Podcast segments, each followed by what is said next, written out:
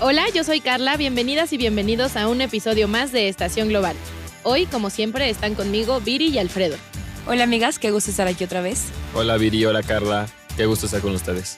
Bueno, hoy platicaremos del fin de la guerra de Corea, del nuevo canciller alemán y de la represión en Hong Kong y Bielorrusia. Quédense con nosotras. Once Digital presenta Estación Global. Explicamos los acontecimientos internacionales más importantes de la actualidad. Bueno, y en la primera noticia les quiero compartir que, como ya esperábamos y sabíamos que iba a pasar, el pasado 8 de diciembre, en la mañana, eh, tomó protesta el nuevo primer ministro, o más bien el canciller, como se le conoce en Alemania, Olaf Scholz. Olaf Scholz sustituye a nuestra queridísima Angela Merkel como canciller de Alemania después de su trayectoria de 16 años al frente de la Cancillería y una trayectoria política total de 31 años, lo cual la hace una de las políticas más longevas de la historia en Alemania, pero no es la canciller más longeva en el puesto, digamos, ya que ese título lo sigue teniendo Helmut Kohl, que solamente le ganó por nueve días. No manches. Se me hace una falta de respeto. Ángela, ya hubieras aguantado tantito. Diez días más y ya. La verdad es que sí, ya le hubieran dejado diez días más para que dijeran como ya tenemos a esta mujer impresionante, capaz y que fue una líder eh, férrea como la más longeva en la Cancillería. Pero bueno, no se dio. Pero sin embargo, muchísima gente le rindió tributo a Angela Merkel en los últimos días y pues se va, se va y nos deja un vacío en nuestro corazón para siempre. Eh, si quieren saber el dato curioso de cuántos días estuvo Angela Merkel en el poder, pueden decir que fueron 5.860 días. Diez em, días más. Diez días más. Hubieran sido 70, pero bueno, no se dio. Tiene otros méritos muchísimos, así que no pasa nada. Y bueno, Olaf Scholz, eh, como ya les habíamos adelantado un poquito en eh, episodios pasados, llega al poder con un gobierno de coalición de tres partidos. Eh, este, esta coalición es un poco, digamos, poco común, este, porque integra a varios partidos que no son aliados naturales, digamos. la coalición es entre los, sociales, los socialdemócratas, eh, el Partido Verde y eh, los liberales del FDP. Hubo como varias negociaciones para llegar por fin a la, al nombramiento de Olaf Scholz como canciller, porque como ya saben, hubo como ese periodo de transición en el que negociaron tanto quiénes iban a ser los... Em, como se dice, como sus ministros, literalmente eh, los que van a formar su gobierno, y cómo se iban a repartir estos entre los partidos de coalición. Y es por eso que Angela Merkel duró un poquito más en la Cancillería, un mes y medio más, de hecho, de lo que debió haber sido. Em, em, los tres partidos tienen una coalición que va como un poco progresista, digamos, o sea, quieren hacer como todos estos nuevos cambios en el, en el cómo se hace política en Alemania y en las políticas que se implementan ante la sociedad, pero también dijeron en su, en su discurso inaugural eh, que iban a tener bastante seguimiento con la política ya establecida por Angela Merkel. Eh, uno de los principales cambios que van a tener es el acercamiento que se tiene con el tema del cambio climático. Una de las principales promesas del gobierno de Olaf Scholz, y esto tiene mucho sentido por su coalición con los verdes, es que para 2030 quieren descarbonizar la economía, o sea, dejar de usar combustibles que provienen del carbón para, pues, para impulsar eh, toda la energía del país, principalmente lo que es eh, referente a como las calefacciones que se usan mucho durante el invierno en Alemania. Y este, este, esta meta es para 2030, sin embargo dijeron que es como entre 2030 y 2038 un poco. Y pues esto obviamente es bastante congruente con lo que hemos estado platicando de la COP y de todos los esfuerzos que se tienen para pues, reducir las emisiones de carbono al ambiente. También eh, algo en lo que van a tener bastante como en la parte del seguimiento es en la política exterior la nueva ministra de, del Exterior, que es Ana Lena Baerbock, eh, dijo que, bueno, ella es la ella es la presidenta del Partido Verde, de hecho, o sea, fue como una, un resultado de esta negociación que ella fuera la de em, relaciones exteriores, digamos, y que van a seguir teniendo un como acercamiento bastante duro con Rusia y China y que no van a permitir que eh, pues sigan como con estos intentos expansionistas y de pues antidemocráticos. Y bueno, solamente para darles un poco más de contexto de quién es Olaf Scholz, él fue ministro de Finanzas y vicecanciller durante el gobierno de Angela Merkel y es un eh, cristiano demócrata bastante eh, viejo, aunque no se identifica como religioso. De hecho, una de las principales diferencias que tuvo con Angela Merkel a la hora de que tomó protesta es que hay una parte, digamos, opcional en el juramento como canciller en, la que dicen con ayuda de Dios, o sea, como que llevaré este gobierno con ayuda de Dios y puedes o no decir la parte de con ayuda de Dios y él decidió no decirla. Entonces es bastante, pues, contrastante con con Angela Merkel porque ella sí era como bastante pues cristiana. Tengo una duda que nos regresa a bastantes episodios, pero solo es para aclarar. Eh, quien fue electo como canciller fue el que era como el, el del partido de, de Angela, el que sí, comentamos que se rió en el... Sí, es él, es él, es, es, Olaf Scholz. Eh, él es del mismo partido que Angela Merkel, pero digamos que es bastante diferente la coalición con la que llegó al poder. Ok, ok. O sea, esta coalición es más de centro izquierda y Angela Merkel, digamos que estaba un poco más en una coalición centro derecha. Eh, y ese es como el gran cambio que hay en la política alemana con A pesar de este ser del mismo partido. Exacto, a pesar del mismo partido. Digamos que ahora encontraron una mayoría con otros partidos.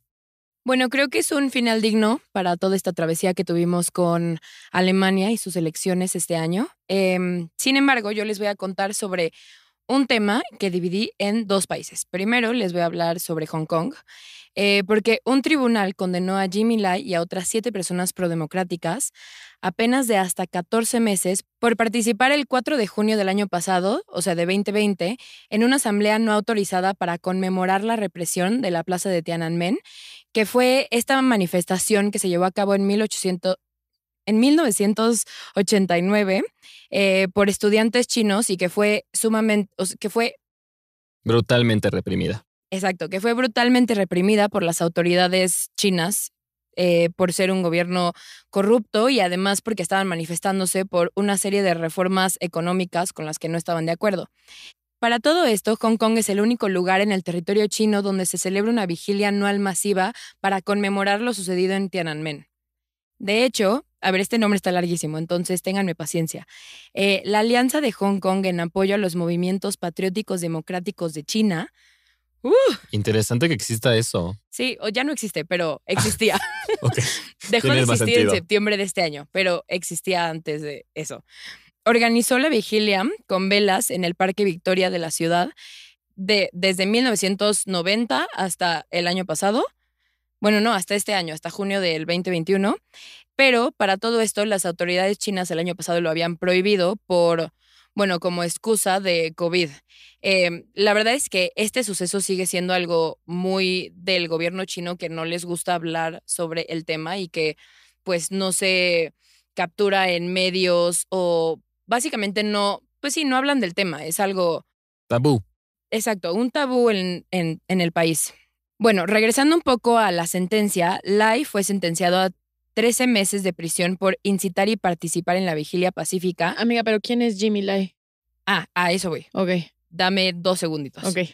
Cuando, según estos, él solamente prendió una vela en la vigilia. O sea, es que estaba ahí, pero por ser alguien importante, que ahorita les voy a decir quién es, fue sentenciado a esto. Esta persona tiene 74 años, pero bueno, es un magnate de los medios de comunicación en China y fue fundador del desaparecido periódico Apple Daily y a la fecha ha sido uno de los más destacados partidarios del movimiento prodemocrático de la ciudad. Eh, sin embargo, no es el único cargo que el empresario enfrenta. Eh, de hecho, Está, tiene más cargos bajo la polémica ley de seguridad nacional aprobada el año pasado y estos podrían llevarlo a que fuera sentenciado por o sea, cadena perpetua. Además de que ya varias personas han sido sentenciadas por sucesos así.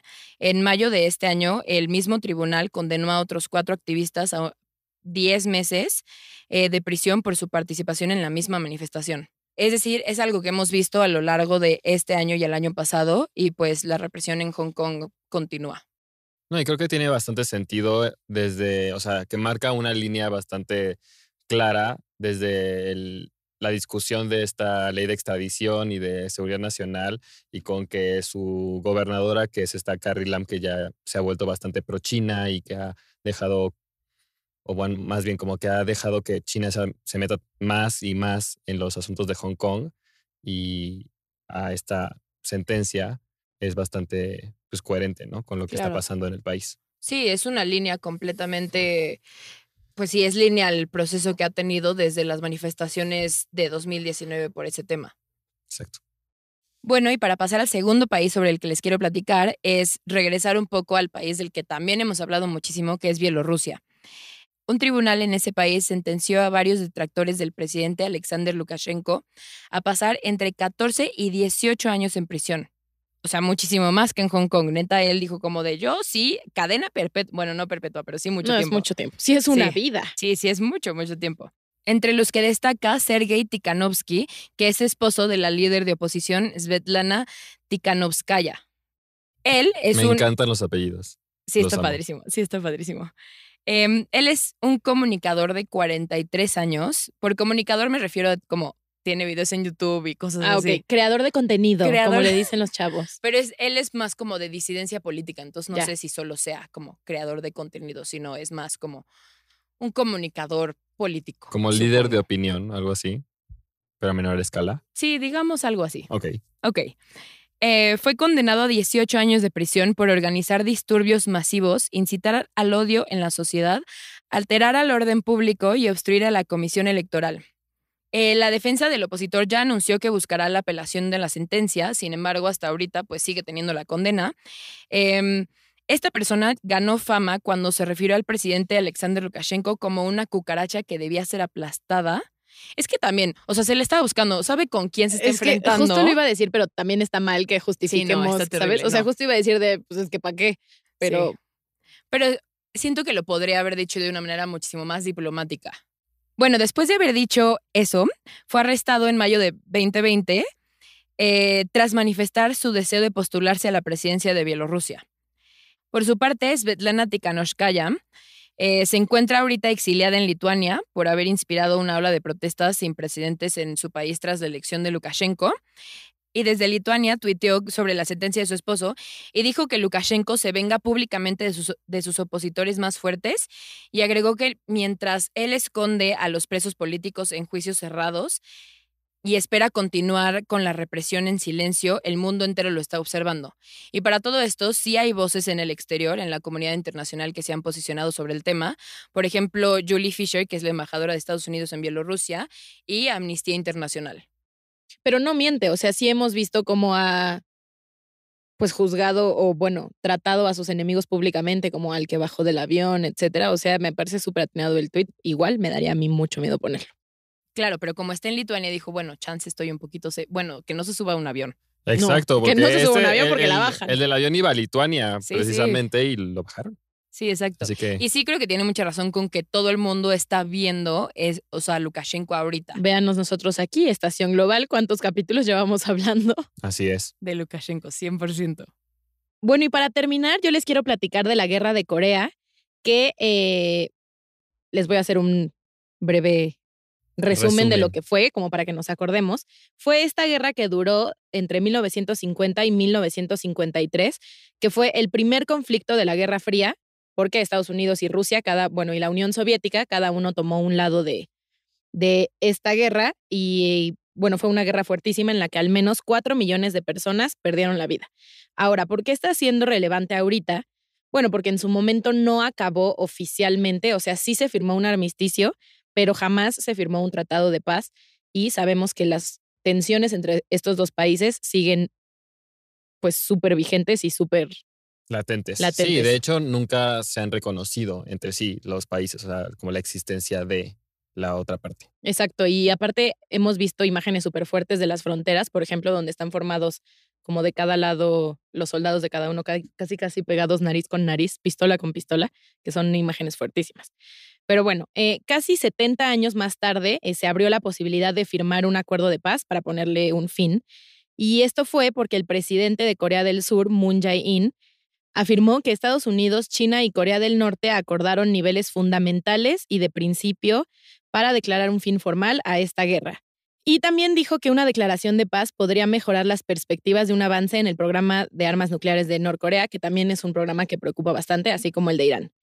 Eh, el presidente ha hecho de este compromiso con Norcorea, o sea, de firmar este tratado de paz desde toda su, toda su presidencia. O sea, es algo muy importante para su administración que acaba en abril de 2022 y no tiene posibilidad de reelección. Es decir, tiene de aquí a abril de 2022 digamos, para cumplir esta gran promesa que ha venido haciendo. No, pues ya se le está acabando el tiempo. Ya se le está acabando el tiempo, pero bueno, digamos que ya el poder hacer estas declaraciones en público yo lo considero un avance. Sí, un avance enorme.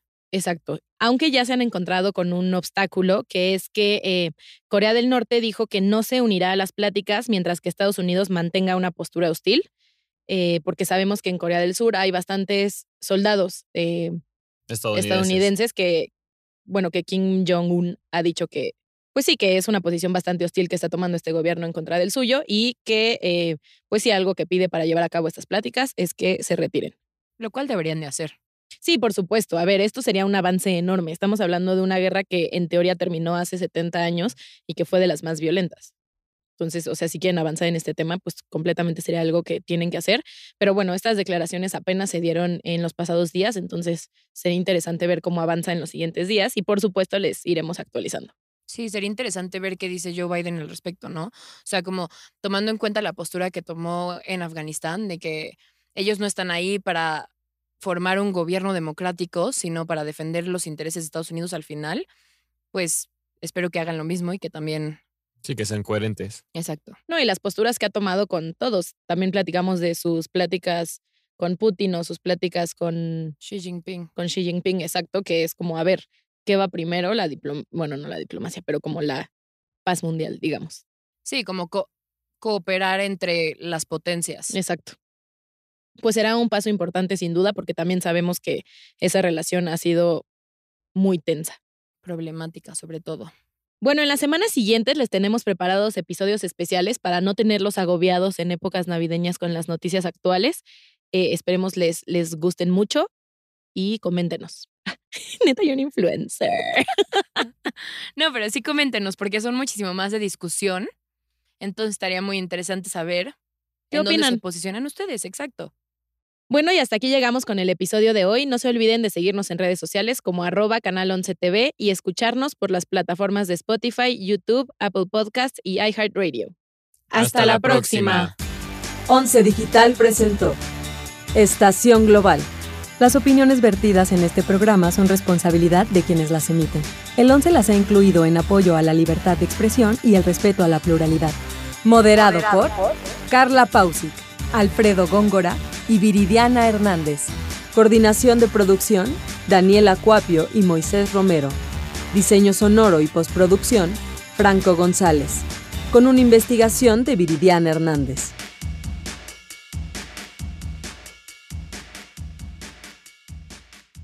11 Digital va contigo.